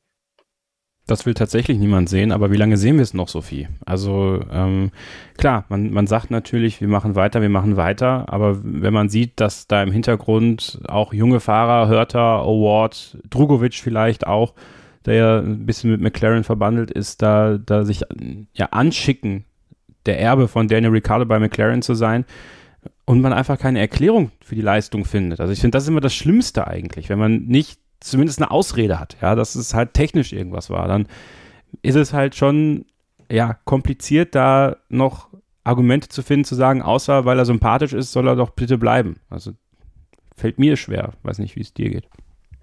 Gut, jetzt angeblich gab es ja auch im Rennen jetzt noch ein Problem mit dem DRS. Ich glaube, da hat er irgendwie. Ja, ja, gegen Ende DRS, des. Aber, ja, ja, aber ist dann ja. ja also, weißt du, dann hieß es auch wieder, ja, ich hatte auch wieder kein, gar keinen Grip. Ich erinnere mich, das war irgendwie schon mal so, ich weiß nicht, Spanien oder irgendwas in die Richtung. Da frage ich mich auch, okay, warum trifft es denn immer ihn? Also, ich weiß gar nicht langsam, was ich noch dazu sagen soll, weil wir haben es eigentlich schon so oft gesprochen. Also, ich glaube, also ich meine, er ist jetzt punktgleich mit Vettel, habe ich gerade gesehen in der Konstrukteurs, äh, in der Konstrukteurs-WM, sage ich schon, in der Fahrer-WM. Und auch wenn der McLaren jetzt nicht super konstant ist, also das, und auch nichts gegen Sebastian Vettel, ja, aber das sollte eigentlich nicht sein. Und ich finde, er kann sich sehr, sehr glücklich schätzen, gerade, dass sein Vertrag ja scheinbar an seiner Entscheidung hängt und nicht an der von McLaren. Also da würde ich jetzt den Aussagen einfach mal vertrauen. Ähm, gut, dass er jetzt seinen Vertrag in diesem Jahr, also für 2022 auf jeden Fall noch erfüllt, dass äh, finde ich schon eine sinnvolle Entscheidung, weil da jetzt äh, wieder Unruhe ins Team zu bringen, so mitten in der Saison, den jetzt auszutauschen. Ich glaube, so in so einer dringenden Situation sind, ist McLaren jetzt nicht, weil für die geht es in diesem Jahr eben auch nicht um, um mega viel. Ich glaube, die, die gucken auch schon eher auf die nächsten Jahre. Von daher, ja, aber gerade wenn man sagt, man guckt auf die nächsten Jahre, ist halt die Frage, möchte man nächstes Jahr nochmal einen Daniel Ricciardo im Auto sitzen haben, wenn er sich eben nicht mehr steigern kann? Und man dachte ja so ein bisschen, okay, er ist vielleicht ein bisschen näher dran an Norris, aber immer, wenn man dann wirklich dachte, okay, jetzt mhm. ne, ist es soweit und er kann jetzt aufholen, dann irgendwie im nächsten Rennen ist es doch wieder alles beim Alten in Anführungszeichen. Also für mich läuft da die Uhr ehrlicherweise langsam ab mit Blick auf, auf das nächste Jahr. Du hast die, die Konkurrenz schon angesprochen. Klar, so ein Pierre Gasly, der, der ist jetzt erstmal gebunden für nächstes Jahr, der würde nicht mehr in Frage kommen. Award und Hörter müsste man halt gucken, ähm, was dann mit Superlizenz etc. ist. Ähm, so Peter Award hat auch gesagt, eigentlich möchte er auch vorher noch mit McLaren das Indy 500 gewinnen oder die ähm, Wertung gewinnen, bevor er in die Formel 1 geht. Ich glaube nicht, dass ihn das in Zweifel davon abhalten würde, in die Formel 1 zu gehen, aber äh, ja, also ich glaube, also äh, ich uns bleibt ja keine andere Wahl, außer den Medienberichten äh, Glauben zu schenken, dass es eben äh, so bleibt, dass es an Daniel Ricciardo hängt, an seiner Entscheidung zu bleiben oder eben nicht. Aber ähm, ob es jetzt so strategisch die sinnvollste Entscheidung ist mit Blick auf das nächste Jahr, äh, ja, würde ich mal bezweifeln. Vielleicht kann er ja auch äh, Redemption noch feiern in dieser Saison. Irgendwo. Ne? Im Endeffekt hat er ja auch letztes Jahr ein Monster gewonnen und nicht Landon Norris. Also kann man äh, vielleicht auch mal dann so sehen. Wir machen nochmal eine kurze Pause und dann müssen wir gleich über die Protestaktion der Organisation Just Stop Oil sprechen, die ähm, ja äh, ziemlich diskussionswürdig war. Mal gucken, was meine beiden Gäste dazu sagen und wir blicken natürlich noch voraus auf den großen Preis von Österreich, ein Sprintrennen in Spielberg. Bleibt dran hier bei Starting Grid, dem Formel 1 Podcast auf meinsportpodcast.de. Schatz, ich bin neu verliebt. Was? Da drüben. Das ist er. Aber das ist ein Auto. Ja, eben. Mit ihm habe ich alles richtig gemacht. Wunschauto einfach kaufen, verkaufen oder leasen. Bei Autoscout24. Alles richtig gemacht. Vernimmt sich, was man will, dann wilde Gerüchte entstanden. Fast nichts davon stimmt. Tatort Sport. Wenn Sporthelden zu Tätern oder Opfern werden, ermittelt Malte Asmus auf meinsportpodcast.de. Folge dem True Crime Podcast, denn manchmal ist Sport tatsächlich Mord. Nicht nur für Sportfans. Wir sind zurück bei Starting Grid, dem Formel 1 Podcast auf meinsportpodcast.de am Sonntag. Nein, wir müssen mal ein bisschen weiter vorher auf. Am Freitag gab es seitens der Polizei in Silverstone die Verlautbarung, dass eine nicht näher genannte Organisation eine Protestaktion für den Sonntag plant. Eine Protestaktion auch auf der Strecke. Und äh, das hat die Polizei natürlich in Alarmbereitschaft versetzt und auch die, die Formel 1 so ein bisschen in Sorgen geworfen man hat Angebote gemacht, dass man, dass man dialogisch findet, dass man auch Mittel und Wege findet, den Protest zu, zu gestalten, vielleicht auch irgendwie gemeinsam dann was zu machen. Tja, und dann kam das, was kommen musste. Die Organisation Just Stop Oil in Person von fünf Menschen, Männlein und Weiblein, haben sich ähm, nach der ersten Runde, nach dem Start, äh, das ist ein bisschen eine kuriose Aktion gewesen eigentlich, ähm, auf die Wellington Strait begeben. Also die haben die Bande überklettert, haben sich als Marshalls verkleidet in, in orangen T-Shirts und sind dann, Gott weiß wie, über die Banden gekommen, über den Fangzaun gekommen und dann auf die, auf die Strecke. Man sieht, äh, es gibt ein Video auf der Seite der Organisation juststopoil.org, ähm, auf dem man sieht, wie sie quasi noch den Grünstreifen entlanglaufen, sich ein bisschen organisieren und dann halt auf die Strecke gehen und sich hinsetzen in einer Reihe. Ja, nicht auf die Ideallinie, aber sich in einer Reihe setzen. Und ja, man kann, glaube ich, von Glück sagen, dass es kein normaler Rennbetrieb war, sondern die rote Flagge war. Das heißt, die Autos eh langsam da gefahren sind. Die Marshalls kamen und haben versucht, sie von der Strecke zu ziehen. Auch die Polizei kam dann später. Ähm, also, ich finde das krass. Ich bin total für protestieren und demonstrieren und, und für eine Sache einstehen. Aber das Ding ist, die haben ja nicht nur ihr Leben in Gefahr gebracht, sondern eben auch das der Marshalls, die ohne denen jetzt zu nahe treten zu wollen, ja auch nicht immer die, die durchtrainiertesten sind. Und wir haben auch schon oft Marshalls stolpern sehen. Also ich möchte mir nicht ausmalen, was gewesen wäre, wenn einer dieser Hyopies schuld daran gewesen wäre, dass ein Marshall irgendwie aus dem Tritt gekommen wäre und ein Auto hätte den erfasst. Also ähm, ich weiß nicht, Sophie. Ähm, du hast es ja auch beobachtet. Ich, ich ich finde immer nur schwierig Worte dafür, was die da gemacht haben.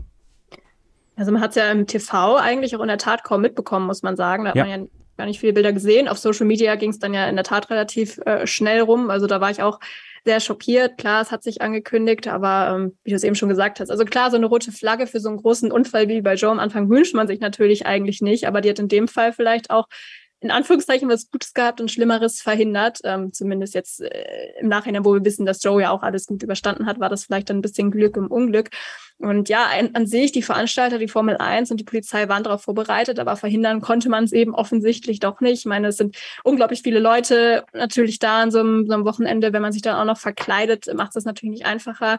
Ähm, trotzdem ist es natürlich kein gutes Zeichen, wenn du eigentlich so einfach zu Tritt auch zur Strecke bekommst. Also das ist vielleicht generell was, was man sich mal angucken könnte. Aber ähm, ja, ich bin eigentlich bei dir. Also vom, von der Intention her, vom Inhalt her ist es gut. Das haben ja auch Lewis Hamilton und Sebastian Vettel gesagt. Es ist ein wichtiges Thema, ein aktuelles Thema, aber die Umsetzung ist natürlich äh, katastrophal. Also klar, die bringen sich auch selbst in Gefahr. Da muss man sagen, es ist das gehen sie ja bewusst ein, das Risiko. Das äh, anscheinend liegt denen da nicht so viel an ihrem Leben. Ich weiß nicht, aber ähm, ja, Marshalls hast du eben schon angesprochen. Ich finde ja auch für die Zuschauer, die sind jetzt vielleicht nicht direkt gefährdet im, im körperlichen Sinne, aber also ich glaube, ich wäre als Zuschauer auch erstmal relativ geschädigt, äh, wenn ich da erstmal zuschauen müsste, wie gegebenenfalls da ein Mensch überfahren wird von einem Formel-1-Auto bei, was weiß ich, wie viel kmh. Also äh, ja, in mehrfacher Hinsicht einfach komplett gar nicht äh, durchdacht. Und ähm, klar, man kann die Formel 1 sicherlich auch für vieles kritisieren, aber dann bitte nicht so. Und ähm, man kann es ja auch versuchen, positiv zu sehen. Ähm, zum Beispiel jetzt viele Öllieferanten, Shell, Castrol etc., die bringen ja auch mit ihrer Arbeit an grünen Kraftstoffen auch die Zukunft ein bisschen voran vielleicht. Und äh, klar, es ist ein großes Thema immer noch. Und äh, wie gesagt, es gibt auch Kritikpunkte daran, aber das ist jetzt auf jeden Fall, glaube ich, nicht die Lösung, um äh, da in Zukunft irgendwas äh, zu verbessern. Also das war ja echt äh, äh, eine katastrophale Umsetzung. Ja, muss dazu sagen, es war jetzt keine ähm, Demonstration gegen die Formel 1 tatsächlich. Also die Organisation Just Stop Oil ist eine sehr regionale Organisation, die sich an die britische Regierung richtet, keine weiteren Öl- und Gasprojekte mehr einzugehen und auf nachhaltige Energie zu setzen und den Klimawandel aufzuhalten. Ähm, die machen das in einer sehr, ja, ich würde es fast militanten Art und Weise nennen. Ähm, die ketten sich zum Beispiel auch mal bei einem Fußballspiel in der Premier League ans, ans äh, an den Torpfosten mit einem Kabelbinder um den Hals. Äh, die haben sich, glaube ich, jetzt heute oder gestern an ein, ein Gemälde geklebt, auch. Also sehr aufsehenerregende ähm, Aktionen, die sie fahren, sehr extrem. Also manche haben auch von Extremisten gesprochen. Ähm, es ist halt schwierig. Wie gesagt, man muss den Menschen die Möglichkeit geben, sich zu äußern und zu, zu demonstrieren. Es gab ja auch schon andere Aktionen in der Vergangenheit in der Formel 1, Extinction Rebellion zum Beispiel 2020 in Silverstone, die ein Plakat aufgehängt haben, wo man auch da, ne, war ja Hausfriedensbruch, weil zu dem Zeitpunkt war ja Lockdown und äh, dann die Shell-Aktivisten in Spa 2013, glaube ich, die, äh, die Greenpeace-Aktivisten gegen Shell, ähm, den Namenssponsor des, des Rennens in Belgien 2013, die äh, ein klar, also ein, ein Banner von der Haupttribüne gehängt haben und auch ähm, auf dem Podium zum Beispiel ein, ein Banner hingehängt haben. Aber äh, das ist halt noch, ja, also auf der Strecke, Maria, finde ich, hat Protest dahingehend da nichts verloren. Das, äh, ich weiß halt nicht, das könnte natürlich in Zukunft dann nochmal, also das, das wird sicherlich auch nochmal analysiert werden müssen von der Formel 1, weil normalerweise dürfen Menschen einfach keinen Zugang auf eine Strecke bekommen. Auf jeden Fall. Also ich habe mich ehrlich gesagt auch gewundert, wie ich dann auf Twitter die ganzen Videos und Fotos gesehen habe, wie die das geschafft haben, auf die Strecke zu kommen und das so schnell. Ich habe jetzt nicht mitbekommen, dass sie sich verkleidet haben. Das macht es natürlich umso schwieriger. Aber das muss sich die vier, um, die ja für die Sicherheit zuständig ist, auf jeden Fall anschauen, ähm, weil man darf einfach keine Personen, die nicht irgendwas mit dem Renngeschehen zu tun haben, auf die Strecke lassen. Ähm, das ist mal ganz klar.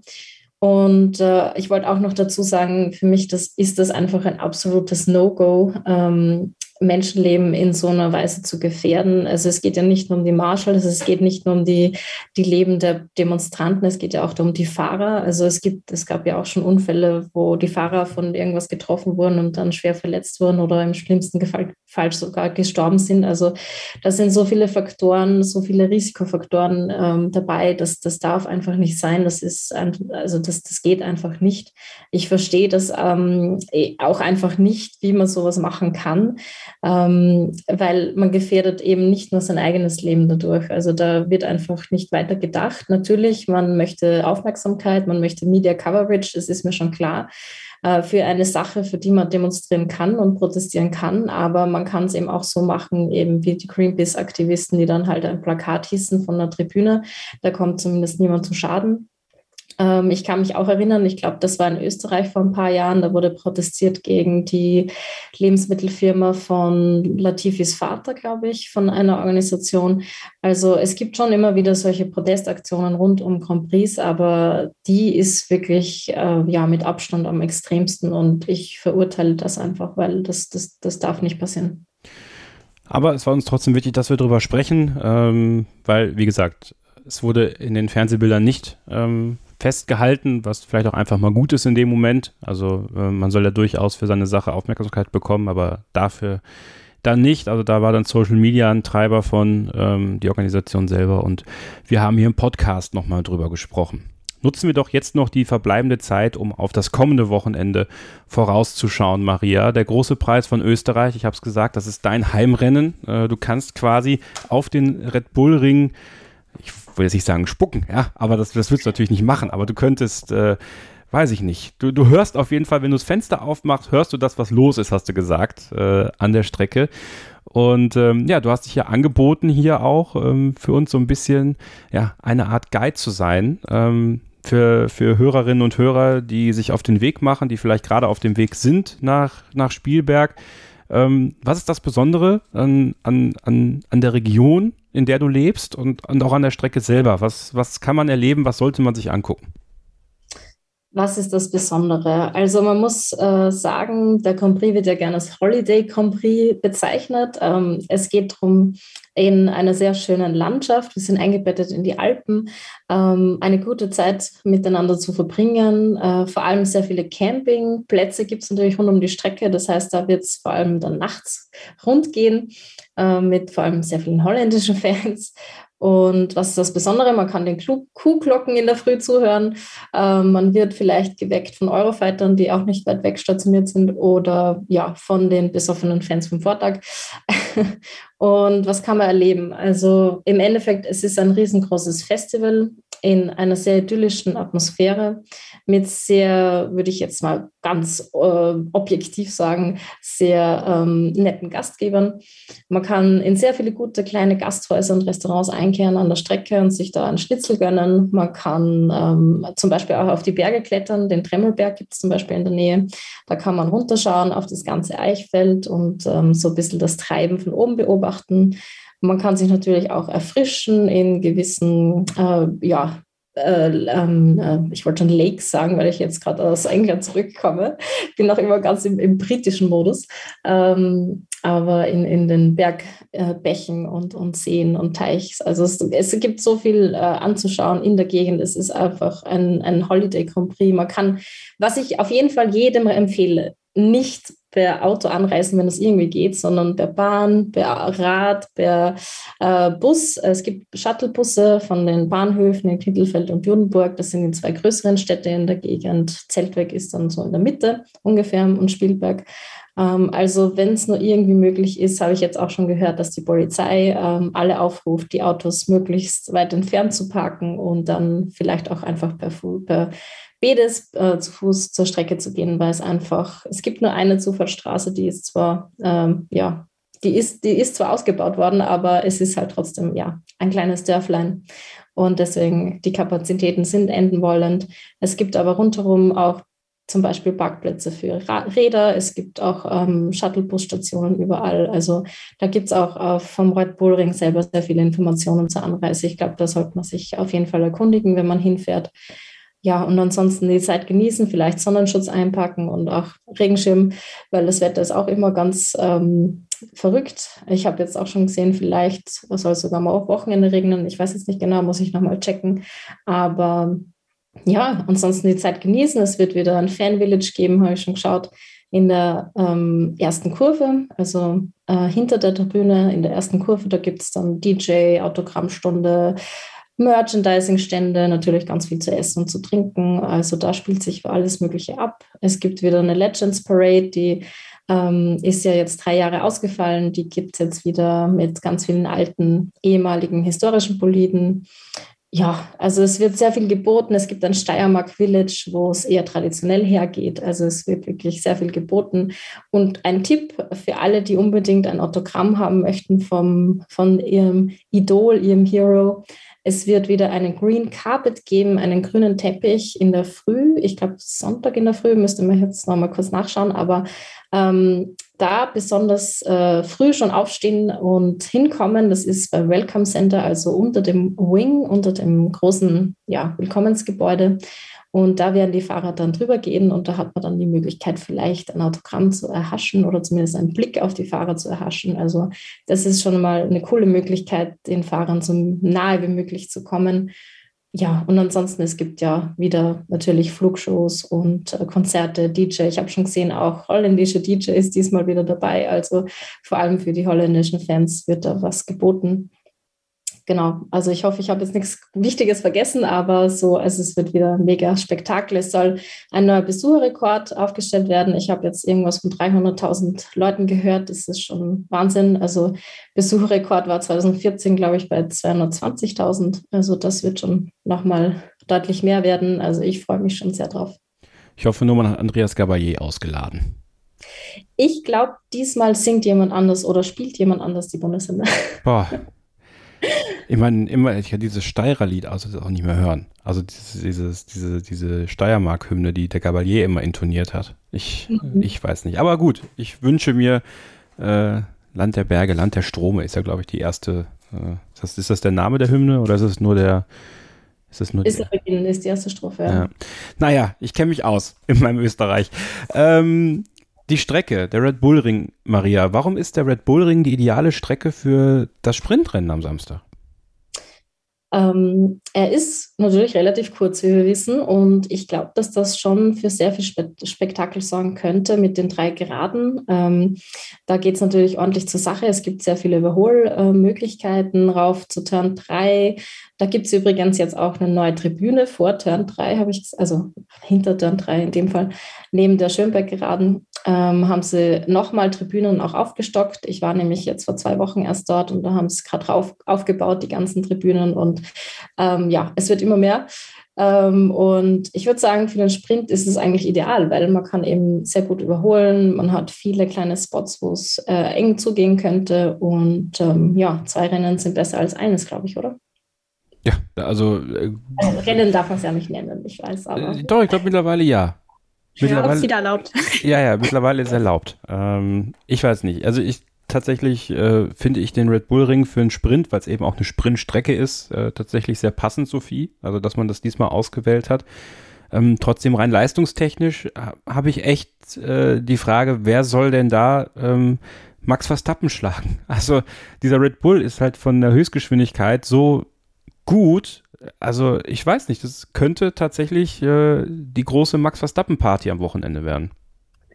Ja, ich sehe da ehrlicherweise auch kaum einen Weg dran vorbeigehen. Wird man an meinen Tipps vielleicht gleich auch sehen, die wir ja sicherlich noch abgeben. Ähm, ja, auch wenn wir an letztes Jahr zurückdenken, hatten wir zwei Österreich-Rennen. Das war die, die klare Max Verstappen-Dominanz. Ähm, das war ja so ein bisschen der Zeitpunkt auch, wo er dann, äh, ja, Lewis Hamilton zumindest übergangsweise mal ein bisschen weggaloppiert ist in der WM. Ich hoffe, äh, ja gut, ich meine, jetzt ist er eigentlich schon weggaloppiert, also viel schlimmer, würde man denken, kann es eigentlich werden. Aber ja, äh, es ist natürlich das Heimspiel, das trifft sich sehr gut, dass es immer noch eine Strecke, ausgerechnet die Heimstrecke, eine Strecke ist, die dem Team eben extrem gut liegt. Und ich habe wirklich nicht genug Fantasie, um mir vorzustellen, dass es diesmal ähm, ja nicht für den Sieg reicht. Ich meine, Power und Topspeed ist ja relativ wichtig da ähm, mit den Graden. Das haben sie auf jeden Fall. Ähm, ja, also ich glaube, dass äh, da kein Weg dran vorbeiführt, wenn halt nicht was Außergewöhnliches passiert.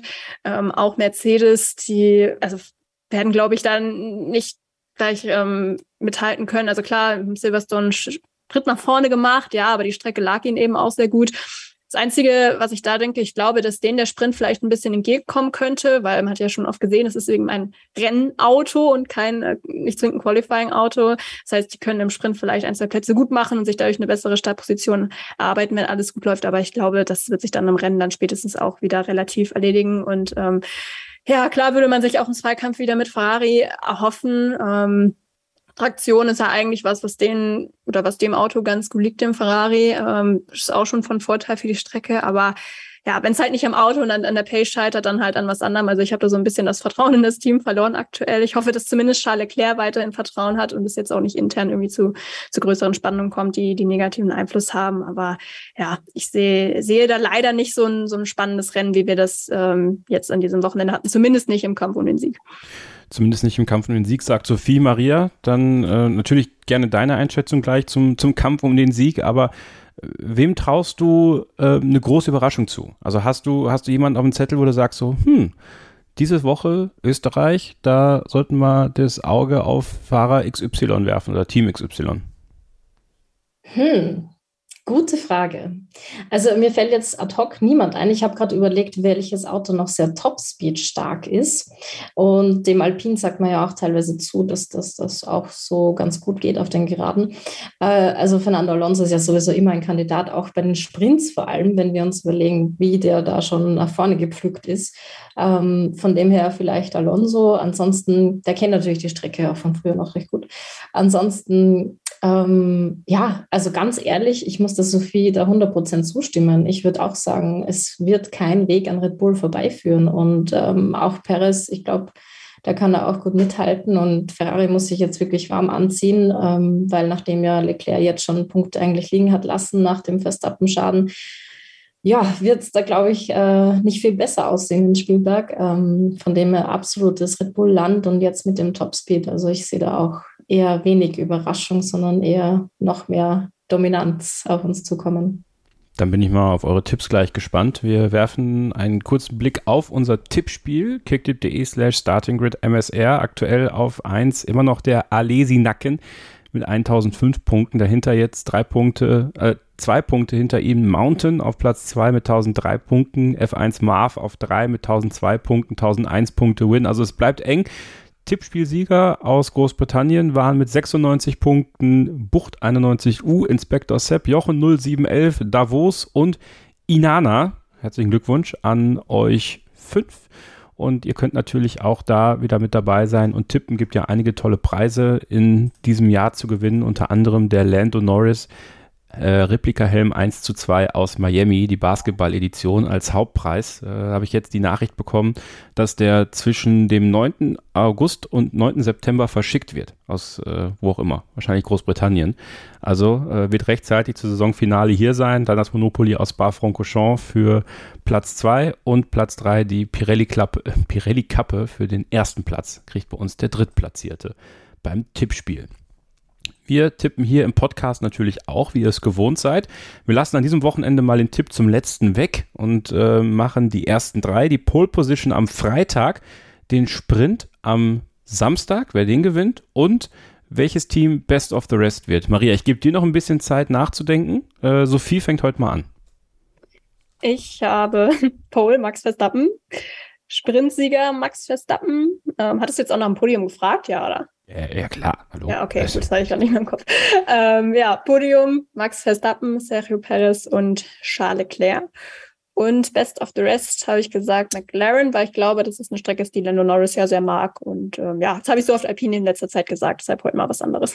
Ja, guck mal, dann äh, kann ich direkt sagen, ich habe alles gleich, außer. Best of the Rest. Da habe ich okay. Alpine genommen diesmal. Ja, immerhin, ja.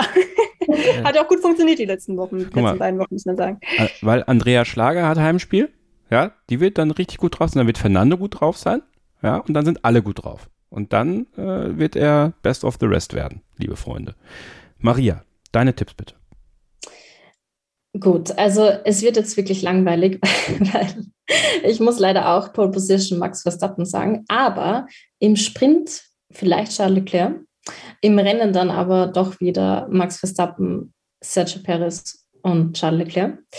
Und Best of the Rest, ich habe es ja eh schon vorweggenommen, eigentlich vorhin eben auch Alpine und Fernando Alonso. Und das mit dem Schlager-Effekt, das, das werden wir uns merken. Also da werden wir ein das Auge drauf werfen. Sehr gut.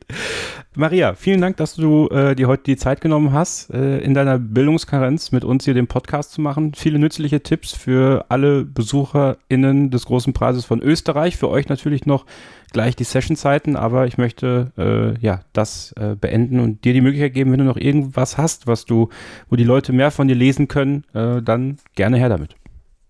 Ja, lieber Kevin, vielen Dank und liebe Sophie natürlich vielen Dank für die Einladung nochmal. Also ich freue mich schon sehr auf das nächste Wochenende. Wir werden natürlich auch mal vorbeischauen an der Strecke und ja, ihr könnt mehr von mir lesen auf Twitter, at speedy-mary oder auch auf Instagram, at Maria Reier oder auf meinem Blog marieskleinewelt.com, alles kleingeschrieben. Äh, Würde mich freuen, wenn ihr da vorbeischaut. Ich werde da auch noch einen kleinen Spielberg-Guide zusammenstellen für euch mit noch ein paar mehr Tipps dann schaut da auf jeden Fall rein. Verlinken wir auch alles in den Show Notes. Und die Sessions sehen wie folgt aus. Am Freitag um 13.30 Uhr das erste freie Training, dann das Qualifying um 17 Uhr, das zweite freie Training am Samstag um 12.30 Uhr, der Sprint um 16.30 Uhr und am Sonntag um 15 Uhr das Hauptrennen, der große Preis von Österreich in Spielberg. Und äh, Christian Nimmervoll und ich werden ab Donnerstagabend natürlich auch wieder Livestreams haben auf dem YouTube-Kanal von Formel 1D. Da werden wir uns auch freuen, wenn ihr da mal reinschaut. Wenn ihr äh, Sophie und mir folgen wollt bei Twitter, dann Sophie Affelt und für mich Kevin-Scheuren. Kommt in unsere Gruppen, diskutiert mit vielen weiteren tollen, verrückten Formel 1-Fans über den schönsten Sport der Welt. Ja, und äh, ich bedanke mich bei euch fürs Zuhören. Sophie, bei dir bedanke ich mich ganz besonders, denn auch für dich, ne, du bist ja, du bist ja auch dauerhaft unterwegs, ne, bist ja hier da im Praktikum bei Sky und machst da und tust da und machst trotzdem noch den Podcast. Also finde ich wirklich gut. Dankeschön. sehr gerne. Hat mir auch sehr viel Spaß gebracht, wie immer. Und ich freue mich auch total, dass es mit Maria endlich geklappt hat. Ja. Und äh, ja, bin auch sehr gespannt, äh, gespannt jetzt aufs, aufs nächste Rennen. Und äh, ja, dann hören wir uns nächste Woche.